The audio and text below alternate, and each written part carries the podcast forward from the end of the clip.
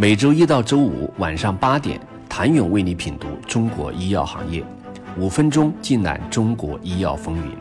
喜马拉雅的听众朋友们，你们好，我是医药经理人、出品人谭勇。截止三月七号下午收盘，已经有十五家中国本土制药企业进入到全球制药市值 TOP 五十的榜单中，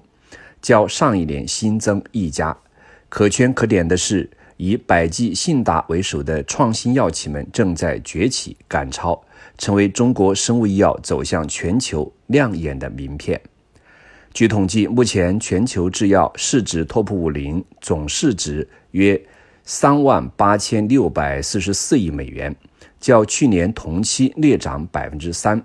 其中，市值 TOP 二零的药企就占据了约百分之八十七，但没有一家来自中国的药企。今年的榜单三巨头为强生、诺和诺德和礼来，其中诺和诺德首次进入前三甲，市值较去年增长了近千亿美元。强生市值虽跌去五百亿美元，但仍然蝉联榜首。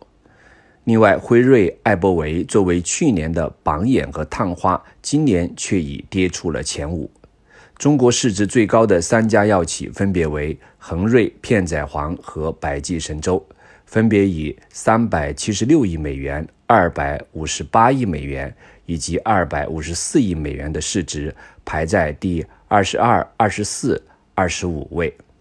总体而言，中国药企有十五家进入市值 TOP 五零，较去年新增一家。不过，中国药企的市值虽然在过去一年中，有所增长，但排位却出现下滑。可喜的是，百济神州、信达等创新属性的药企呈现出了突破性的排位增长，信达更是首次进入 TOP 五零榜单。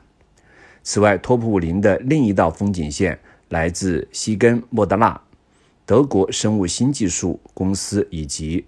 阿尔里拉姆等新疗法方向的技术先驱，这也体现了资本对于硬核技术的肯定。截至三月七号，恒瑞、石药、汉森、中生制药的市值分别约为三百七十六点一六亿美元、一百三十四点五亿美元、一百一十七点四九亿美元、一百零四点一九亿美元，排名分别为第二十一位、三十七位、三十九、四十三位。与二零二二年相比，排名都相对下滑。恒瑞直接跌出了 TOP 二零。事物的发展总是螺旋式上升，波浪式前进。调整周期中不免存在动荡时刻。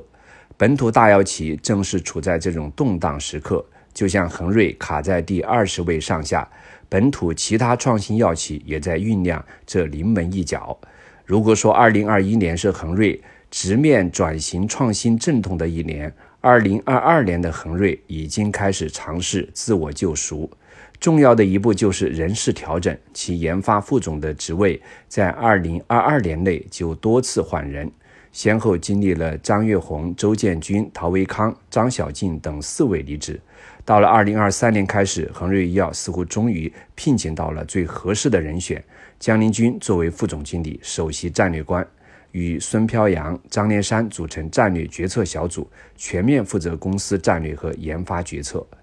在业务方面，市场有观点认为，恒瑞的仿制药逐渐见底，创新药正在进入第二个收获期。